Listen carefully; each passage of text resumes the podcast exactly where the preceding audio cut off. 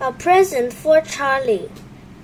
Grandpa had photographs from all over the world, but there was one photograph in his album that his grandsons liked best. It was definitely awesome. Is that really Grandpa? Craig asked in amazement. He's so young.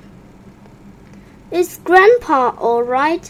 said Charlie and he's riding a go kart. Wouldn't it be great to have a go kart? That night, Craig thought about a present for Charlie.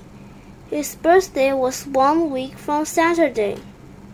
Craig couldn't buy him a go kart, but he did have a terrific idea for a present. The next day, Craig found Grandpa working in the shed. Grandpa, he said. I was wondering if you could help me make Charlie a go kart for his birthday. I know I've seen some wheels in this shed.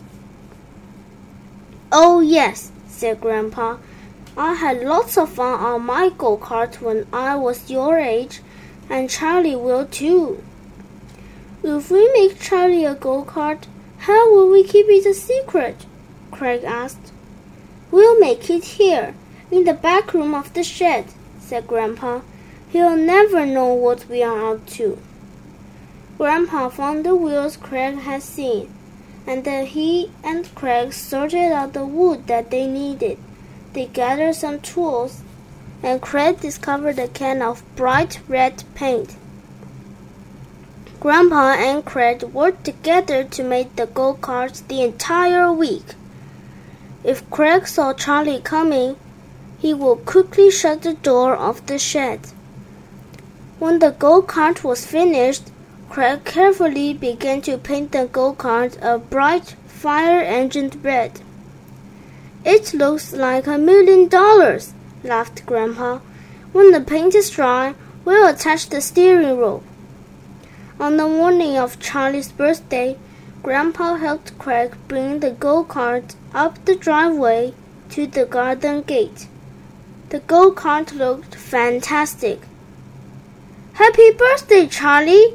shouted Craig as he jumped up and down. Wow! exclaimed Charlie with surprise. It's a go kart! Charlie put on his helmet and rode the go kart down around the curve of the driveway. It's wonderful, he puffed as he pulled it back up the hill. Come on, Craig, Let's take a ride together.